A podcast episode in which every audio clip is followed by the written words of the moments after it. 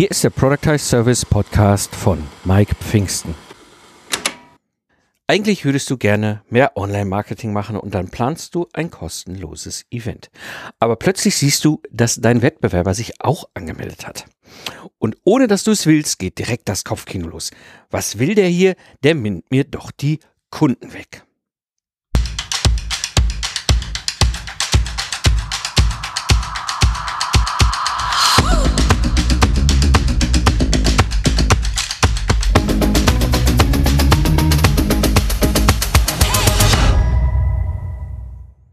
Hallo Gamechanger, am Mikrofon ist wieder Mike Pfingsten, dein Mentor und Gründer der Proctor Service Mastermind.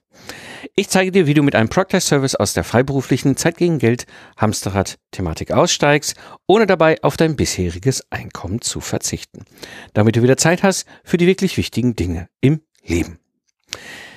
In der heutigen Episode sprechen wir darüber, wie die richtige Einstellung zu deinen Wettbewerbern für dich mehr Umsatz und weniger arbeiten bedeuten kann.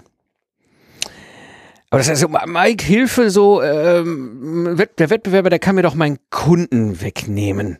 Ja, mm, ja diese Gedanken kenne ich noch zu gut. Also gerade so diese Situation, ne, du hast jetzt irgendwie bist auf so ein Fachgruppentreffen, Netzwerktreffen gegangen oder heute machst du irgendwie ein Webinar oder sonst irgendein Online-Event und und ähm, sobald du wahrnimmst, okay, da sind andere, die so aus deinem eigenen Space, äh, Kontext, wie auch immer, Nische, Branche kommen, kommt dieses, dieses, dieses, diese, diese Hilfe, ne, mein Wettbewerber, der nimmt die Kunden weg. Ähm, ich hatte das damals im Trouble, als Troubleshooter im Projektmanagement, so in meiner Zeit noch, mh, hm, wo ich andere Projekte gerettet habe in der Industrie und äh, ja, gerade wenn es so um, um, um freiberufliche Projektmanager ging, ähm, ja, klar tauscht man sich mit denen aus, aber man denkt mal so, oh, ich weiß nicht. Ne? Mm, oder auch, äh, als ich dann 2011, 2012 ähm, quasi umgestiegen bin auf das Thema Systems Engineering, was ich ja eigentlich studiert habe und in dem Bereich primär mich weiter bewegt habe, ja, dann triffst du so auf andere Berater im Systems Engineering und denkst so, hm, ne, ähm, ja, und selbst muss ich sagen, 2015 so Beginn mit meinem ersten Project Service mit dem Lastenheft erstellen. Mhm, auch so noch dachte ich so, ja, und andere freiberufliche Systemingenieur, who, who knows. Ja, und dieser Gedanke kommt immer wieder. Ja, der klaut mir den Kunden, der nimmt mir das Geschäft weg. Und ich musste gestehen, das ist auch meine eigene Erfahrung. Ey, das blockiert tierisch. Ne? Manchmal ist das echt ein Eiertanz. Wie viel kann man erzählen, wie viel nicht, wie, ne? Ähm, und wenn man zusammenarbeitet, dann werden es gleich so monsterkomplexe Verträge und so weiter. Ja, aber die große Frage, die dahinter steht, ist ja, aber wie kannst du entspannt mit jemandem zusammenarbeiten, ohne dass er dir den Kunden wegnimmt? Und am Ende reden wir über Kooperation unter Meistern ihres Fachs. Warum haben wir als Freiberufler eigentlich so Angst vor diesem Wettbewerb? Hm. Stimme in unserem Kopf. Ja, das ist ein so ein wesentlicher Punkt. Wir haben so eine Stimme in unserem Kopf, so dieses, ja, der kann unseren Kunden wegnehmen oder ja, der kann uns kopieren oder oh Gott, der macht meinen Ruf kaputt. Und ja, das Ergebnis in der Regel, ich habe ja dann keinen Umsatz mehr oder ich habe ja dann kein Einkommen mehr und das ist alles ganz böse und alles gefährlich. Also diese Stimme im Kopf äh, hat aber auch eine Ursache und das ist dann spannend mal so zu betrachten, was für verschiedene Gründe das haben kann. Der Grund Nummer eins, den ich immer wieder kenne, ist dieses fehlende Positionierung. Es ist oft so verbunden mit auch so einer ja sehr stark B2C ausgeprägten Denke. Ja, ich, ich habe ganz viele Dienstleistungsangebote für ganz viele verschiedene Kunden und kann auch ganz viele verschiedene Aufträge annehmen. Ja, und das am Ende kannst du viel, aber nichts richtig. Ja. Und somit bist du aus Sicht des Kunden eigentlich irgendwie austauschbar. Ne?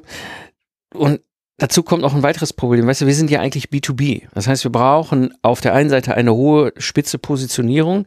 Ja, jetzt kommt aber auch noch was anderes dazu. Wir sind in der Regel Solo-Shows oder vielleicht hast du ein paar Mitarbeiter. Ja, aber jetzt sind wir, wir sind keine, keine 100, 200, 500 Mann äh, Unternehmen. Ja, so, und du bist ja Meisterin, Meister deines Fachs. Ja, und das machst du auch gern, hast das ja vielleicht auch mal irgendwann studiert und bist jetzt freiberuflich damit selbstständig. Das ist ja ein Thema, ähm, was ja dein Handwerk ist und dein Handwerk, was du gerne betreibst. Ja. Das bedeutet, in dieser Konstellation, du bist solo, vielleicht hast du ein, zwei Mitarbeiter, du kannst nicht unendlich Aufträge annehmen. Ja, das geht nicht. Ja, das ist irgendwo begrenzt. Du bist zeitlich begrenzt, unter Umständen auch räumlich begrenzt, ja, unter Umständen auch regional begrenzt, ja, oder sagst, was weiß ich, ich mache nur für den Dachraum, ja, oder ich mache nur für eine gewisse Art von Kunden. Du bist, du kannst nicht, ja. Ich habe so ein klassisches Beispiel, ne, ähm, ich bin Systemingenieur hier in Köln. Es gibt vielleicht den Mike als Pendant in München und den Mike als Pendant in Hamburg. Ja, so in all diesen ganzen Regionen gibt es Firmen. Ja, wie viele Aufträge kann ich denn annehmen pro Jahr? Und will ich auch annehmen pro Jahr? Ja, und wie sehr komme ich mir mit den Kolleginnen oder Kollegen äh, da in München und Hamburg in die Quere? Weil die sind auch nur Solo-Shows, die können auch nur begrenzt annehmen. Ja, das ist ein so ein, so ein, so ein Thema, was dann auch so im Hintergrund mitschwingt. Und äh, ein zweiter Punkt, mh, mm, eine zweite Ursache ist so, ja, das klassische Zeit gegen Geld Geschäftsmodell. Ja, der Kunde bewertet uns ja nur ähm, auf Basis des Stundensatzes und eben nicht auf Basis des Ergebnisses und damit werden wir ja eigentlich austauschbar und damit haben wir auch wirklich wieder Angst vor unserem Wettbewerb. Ja, ähm, dass wir im Grunde äh, ja durch jemand anders in, in, in den Projekten ersetzt werden können. Und ähm, ja, und dritt, die dritte Ursache, die ich immer wieder sehe, ist halt kein Burggramm. Ne? Das heißt, du hast kein kein Schutz davor. Die, die, du hast vielleicht ein wunderschönes Beraterschlösschen gebaut und ähm, dann kommen die wilden Reiterhorn und dann nehmen sie es dir weg. Und dann hast du Angst vor und denkst, ja, ja, und das ist im Grunde das Problem, du bist kopierbar. Ja. So, und deswegen haben wir oft so Angst vor unserem Wettbewerb.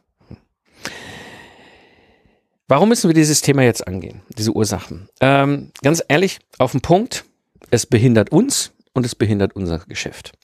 Was bedeutet das konkret? Also erstens, das Thema Angst. Du hast immer Angst. Ja, es ist immer ein dauerndes Kopfkino, was da läuft. Du bist immer angespannt. So, könnte dahinter aus dem Busch und da um die Ecke jetzt vielleicht ein Wettbewerber springen, ja, der mir da meinen ganzen Kunden wegnimmt. Ja, ähm, das ist saublöd. Da geht wahnsinnig viel Energie im Zweifel in Absicherung rein ich versuche mein Wissen zu verstecken, so dass das keiner kopieren kann. Oder ich versuche das mit Verträgen zu regeln, wo dann hinter die Verträge äh, Kilometer in den Himmel ragen. Ja, das heißt, da geht wahnsinnig viel Energie in diese Absicherung. Und in Konsequenz fehlt uns einfach die Zeit, den Umsatz zu machen. Ja, das ist so simpel, wie es ist. Wie ich eben schon sagte, wir sind häufig Solo-Shows. Wenn ich die ganze Zeit nur mit dieser Angst und dieser Angespanntheit unterwegs bin und wahnsinnig viel Energie in die Absicherung stecke, wo soll dann die Energie herkommen, Umsatz zu machen? Ja. Das zweite, es führt oft auch zu schlechten Online-Marketing. Was meine ich damit? Also, es oft so dieser Gedanke, ah ja, wenn ich das hier mache, dann schlaue ich doch meinen Wettbewerber auf. Ja, also mache ich besser gar kein Online-Marketing, dann kann ich ja auch nicht aufschlauen, ja. Oder wenn ich mache, dann mache ich Online-Marketing ohne Gehalt. Ja, also vergesse mal ganz freiwillig den Inhalt, dann kann mir ja auch keiner was weg, wegnehmen. Und ähm, tja, das Problem ist aus Sicht des Kunden die Konsequenz, das ist halt so ein Wischiwaschi im Online-Marketing. Ja, nichts halbes, nichts Ganzes. Ja, du, das ist so, das, das endet dann häufig in diesem Wahnsinns-Bullshit-Bingo, was wir da draußen auch immer wieder hören. Und es führt als weitere Ursache dazu, du hast dann auch keine Empfehlung. Ja, und das bedeutet, wir empfehlen dann lieber nicht. Wir haben ja Angst, wenn wir andere empfehlen, dann nehmen die uns den ganzen Kunden weg. Ja, aber andere empfehlen uns aus den gleichen Gründen auch nicht. Ja, und auch das ist wieder in Konsequenz weniger Geschäft. Ja, und das führt am, noch zum vierten Punkt hier. Ich nehme dann einfach falsche Aufträge an. Das bedeutet, ich nehme alles an. Alles, was nicht bei drei auf dem Baum ist, nehme ich an. Ja, und besser, ich kriege den Auftrag als der Wettbewerber. Ja, in Summe bist du halt super frustriert mit deinen Kunden und deinem Kundenstamm. Ja.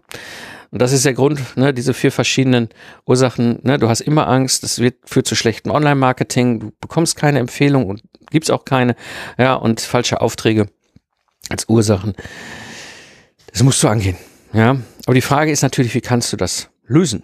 Und nur bei mir war das so, als ich dann 2010 aus dem aus diesem alten äh, äh, Ingenieurbüro äh, mit den 15 Mitarbeitern ausgestiegen bin, wieder äh, solo unterwegs war als Freiberufler, habe ich mir überlegt, so okay, ich mache jetzt dieses Troubleshooting im Freiberuflichen, na und das kann man jetzt noch vielleicht machen, aber eigentlich wollte ich nämlich weiter frustriert über diese Gesamtsituation und dachte, ja, ich gehe jetzt in Systems Engineering, da komme ich ursprünglich her, da, da gehe ich jetzt wieder hin. Und ähm, Und da fing er da damals auch an mit meinem Zukunftsarchitekten-Podcast. Und ähm, das Problem war häufig dann so, weißt du, so, boah, weißt du, auch meine Frau sagte damals zu mir so, schlaust du da nicht deine, deine Wettbewerber mit auf? Und ich so, nee, eigentlich nicht. Ja, ähm, aber irgendwie komisch.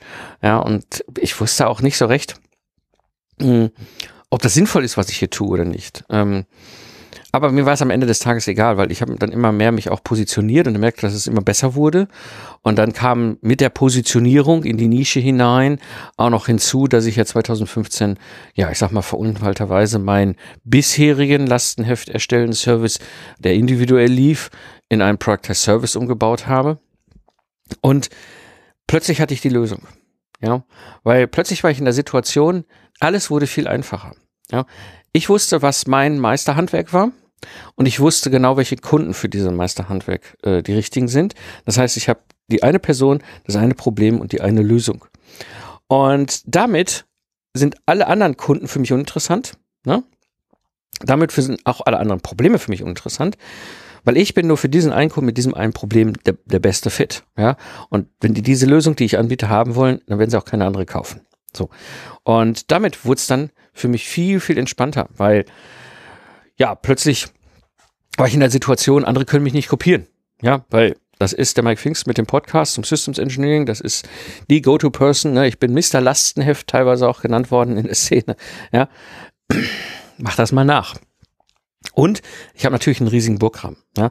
Neben der persönlichen Marke, die ja auch einen Burggraben äh, darstellt, äh, habe ich natürlich ähm, einen wesentlichen Burggraben, ja, und das ist ein Secret. Ja, das heißt, das Secret ist natürlich der Prozess des Product Services an sich, dieses Meisterkochrezept. Das kann so schnell keiner nachkochen, weil selbst wenn sich, wenn ich es aufschreiben würde und raus verschenken würde, keiner weiß, warum ich in Minute 13 dieses Gewürz dazu tue, nicht warum in Minute 12. Ja, also jetzt mal bildlich gesprochen. Und das führt einfach dazu, dass selbst, selbst ein anderer Meister, andere Meisterin des Fachs, die selber aus dem Systems Engineering kommen, mein Kochrezept nicht ohne weitere Erklärung einfach so kopieren können. Ähm, ein wesentliches Secret, was ich habe. Und äh, ein weiteres Secret, was dazu kommt, das ist das, was du automatisch machst, wenn du ein Product Service baust. Dadurch, dass du ähm, dich viel auch mit diesem Thema Positionierung, Nische, ne, und du hast die eine Person ein Problem und die eine Lösung beschäftigst, verstehst du sehr gut und sehr genau die Gedanken und äh, wie der Kunde das Problem formuliert. Und das führt dazu, dass du es meistens sogar noch besser formulieren kannst als der Kunde selber. Und das führt dazu beim Kunden, dass er automatisch vermutet, dass du auch die Lösung, die Antwort auf seine Frage hast, weil du sie auch besser formulieren kannst. Also dieses Problem auch besser formulieren kannst. Und das ist ein wesentlicher Burgrahmen, den ich dann auch noch hatte und war plötzlich in der Situation. Ja, andere konnten mich nicht äh, so ohne weiteres kopieren. Aber ich konnte plötzlich auch Nein sagen zum Kunden. Das ist etwas, was für mich viel, viel Zeit äh, und Fokus äh, freigeschaufelt hat damals.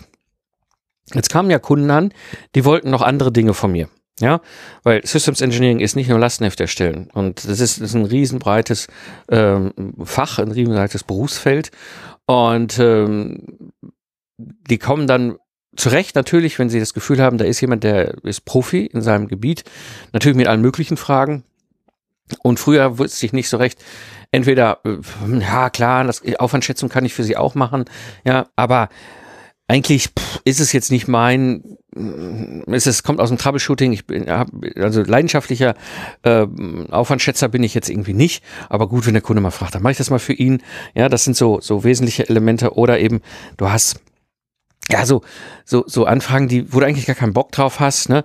So, nach dem Lastenheft kommt das Pflichtenheft, ja, komm, dann schreib mich, für, ne, ach, eigentlich Pflichtenheft schreiben macht keinen Spaß, ja. Ah ja, klar, kann ich nochmal einen Terminplan für sie malen. Ja, ja, klar, ich äh, mach mal dies und mach mal das und, und jetzt mit meinem Product as Service hatte ich die Situation, ich wollte die anderen Sachen ja alle gar nicht mehr. Ja, jetzt sag mal nein. Jetzt sag mal, also gerade mir fiel das schwer. Ja, jemand, der schon einmal eine Insolvenz erlebt hat seines Unternehmens, wenn da draußen ein Kunde vor der Tür steht und klingelt, ja, und mit Geldscheinen wedelt und sagt, du kannst mein Problem doch lösen und du sagst, ja, eigentlich kann ich schon, ich bin jetzt vielleicht nicht der Topmeister zu dem Thema, aber so, ich sag mal so nebenher kriege ich das schon noch irgendwie hin. Ähm, das ist eigentlich keine gute Idee. Äh, aber da Nein zu sagen ist furchtbar schlecht, furchtbar schwer eigentlich. Nein zu sagen ist gut, aber schwer. So. Und ähm, ja, Wie sage ich denn jetzt Nein zu einem Kunden, ohne dass der knatschig ist? und ich jetzt aber auch nicht ein blödes Gefühl habe, da irgendwie Geld auf der Straße abliegen zu lassen. Und das ist dann relativ einfach. Und da reden wir über das Thema Kooperation mit anderen Freiberuflern, mit Kolleginnen und Kollegen vom Fach. Ja, dass ich einfach weiß, okay, da gibt es da draußen jemand anderes in dem Themenfeld mit einem Product Service. Ja, da empfehle ich doch gerne hin. Ja, so logisch. Auf der einen Seite kann ich so elegant Nein sagen. Ja, das heißt, es macht mir das Thema sehr viel leichter. Ja, auf der anderen Seite, dadurch, dass ich jemanden empfehle, ja, die selber einen Product Service haben, ja, doch super. Ja, dann weiß ich auch sicher, dass der Kunde nicht zurückkommt nach vier Wochen und sagt, sag mal, Mike, was hast du mir da für einen Schlumpf empfohlen? Hat ja gar nichts drauf. Ne? Das ist ja immer so die Gefahr, die du bei dem klassischen Freiberufler, die individuell auf Stundensatzbasis arbeiten, so richtig weißt du nicht, ob die Ergebnisse. Ne? Kann sein, dass du das Gefühl hast, die sind ganz gut von ihrem Handwerk her, aber who knows, ne? Und dann hast du deinem besten Kunden irgendjemand empfohlen und dann kommt er zurück und sagt was das, was, was hast du mir da empfohlen? Das war ja mal gar nichts. Ne? Und das ist, das fällt dann wieder zurück auf den eigenen Namen. Das ist etwas, was wir gar nicht mögen. Und ähm, das hatte ich nicht mehr. Ja, weil ich wusste genau, da gibt's andere, die einen Product Service haben, dann kann ich die doch empfehlen. Ich habe jetzt aber nochmal ein Beispiel, um das nochmal richtig konkret zu machen. Ja, und zwar ein Beispiel hier aus der Product Service Mastermind. Ich habe vier Member in der Proctor Service Mastermind. Das ist einmal der Dirk, habt ihr vielleicht ja hier im Podcast schon ein paar Mal gehört, der hat diese, das Thema CE-Kennzeichnung in der Fertigung. So. Dann habe ich den Matthias, der hat das Thema Explosionsschutz in der Fertigung.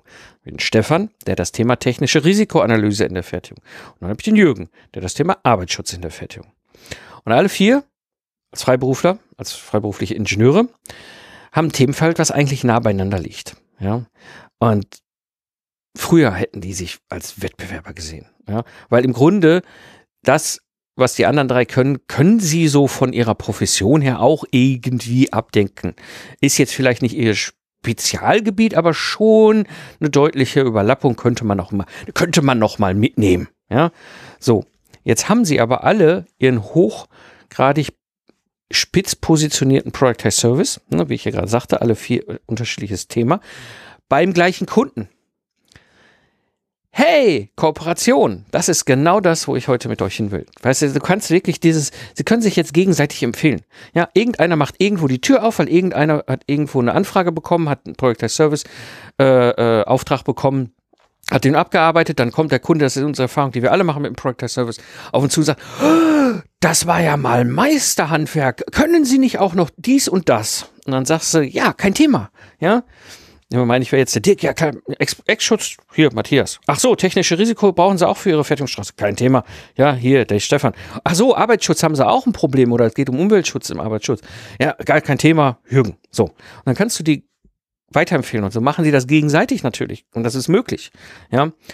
Und es hat einen schönen Vorteil. Sie bleiben bei ihrem Stiefel und rutschen nicht aus Versehen in ein anderes Themenfeld ein, können Nein sagen und die Kunden sind begeistert, weil das dann ne, alle vier ja Meister ihres Fachs sind. Jetzt mal in diesem konkreten Beispiel, wo sie so wunderbar zusammenpassen.